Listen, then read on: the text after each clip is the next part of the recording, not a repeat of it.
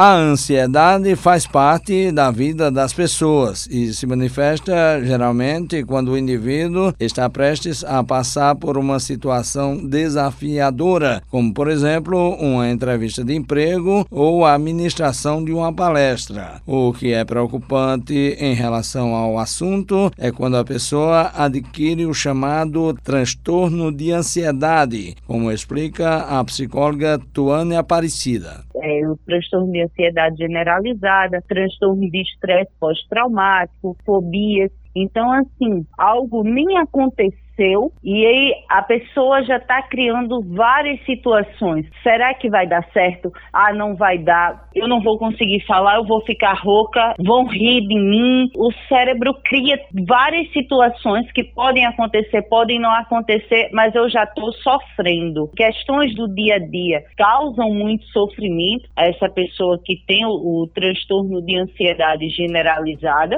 Qualquer coisa que fuja do controle dela, que ela não tem a dimensão do que vai ou o que pode acontecer, causa muito sofrimento ocasionando uma crise de ansiedade. O transtorno de ansiedade é algo tão sério que pode até causar ou agravar problemas cardíacos, de acordo com o médico e diretor da Sociedade Brasileira de Cardiologia Regional Paraíba, Valério Vasconcelos. Os sintomas de ansiedade, eles são caracterizados por medo, angústia, sensação de perigo iminente e sinais físicos semelhantes àqueles causados pelas doenças cardíacas, como, por exemplo, taquicardia, que é o aumento aumento da frequência cardíaca, aumento de suor, aperto no peito e sensação de batedeira no peito. E isso pode atacar o coração caso a pessoa tenha algum problema que estava escondido, tipo uma placa de gordura em alguma artéria do coração que até então não tinha se manifestado, pode se manifestar diante de uma ansiedade. A psicóloga Tuane Aparecida dá algumas dicas de como enfrentar os transtornos de ansiedade de modo a diminuir os seus impactos na vida do paciente. Existem técnicas de respiração que auxiliam nesse controle,